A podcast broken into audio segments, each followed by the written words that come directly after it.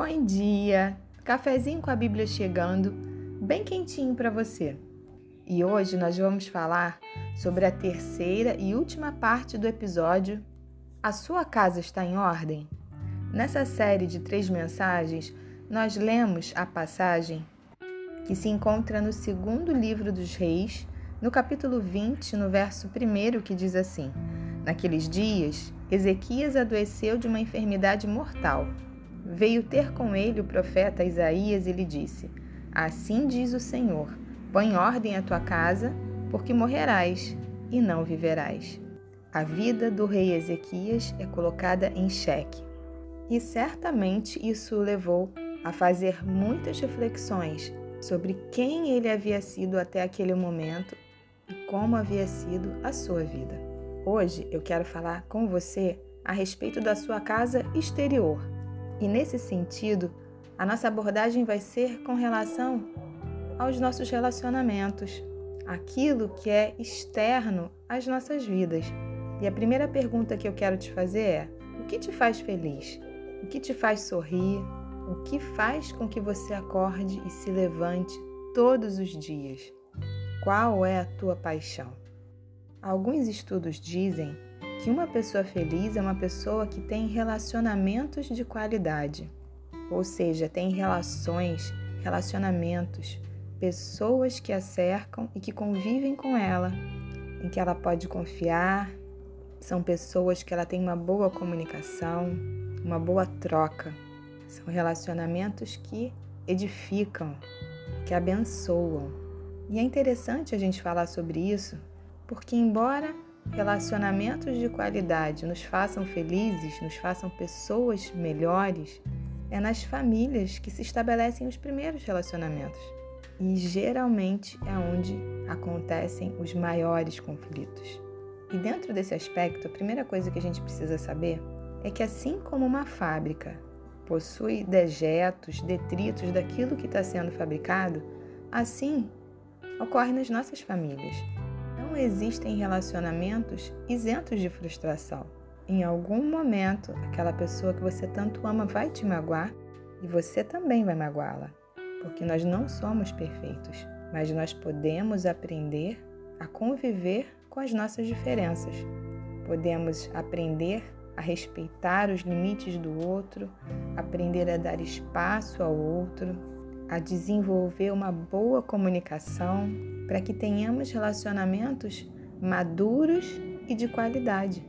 Você já reparou que muitas vezes nós somos tão zelosos com a limpeza da nossa casa, com a organização da nossa casa, mas quando se trata de cuidar dos relacionamentos, nós vamos deixando os detritos se acumularem, o estresse, as palavras meio atravessadas, as indiferenças, a irritação, o mau humor e vamos jogando a sujeira para debaixo do tapete e as mágoas vão aumentando, a intolerância, porque varremos a sala, mas não levantamos o tapete para limpar aquela sujeira escondida e que tanto nos incomoda.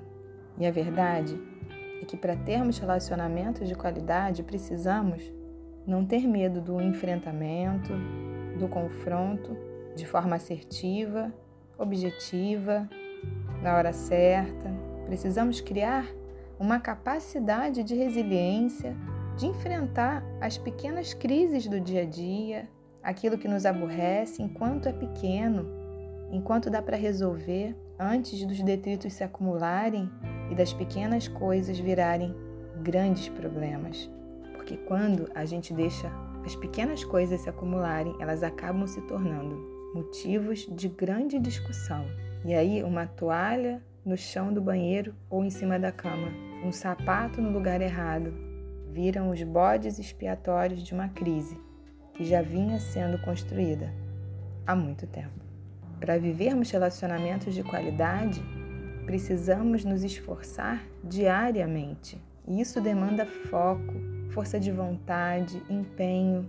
Empenho em elogiar de manhã quando você acorda o seu marido ou sua esposa, de elogiar os filhos, de dar força para eles, de dizer você vai conseguir, você é especial, você é abençoado, você é abençoada. Muito feliz de ter você como cônjuge. são esforços diários de reconhecimento e de valorização que fazem a diferença na vida de uma família, na vida de um casal. E para isso é necessário investimento investimento de energia, investimento de tempo. Viver bem e ter um bom relacionamento não é alguma coisa automática, mas é algo que precisa, assim como uma planta, ser regado, adubado, umas vezes podado, para que o relacionamento possa dar certo. Relações saudáveis nos recuperam, nos aliviam, nos trazem de volta e nos fazem viver a nossa melhor versão. E para encerrar, diz que Ezequias virou o rosto para a parede, orou, chorou muitíssimo e lembrou ao Senhor de como ele havia o servido com interesse de coração. A Bíblia diz que antes que Isaías tivesse saído da parte central da cidade, o Senhor o fez voltar e dizer a Ezequias que ele havia ouvido a sua oração, visto as suas lágrimas e que ele o curaria.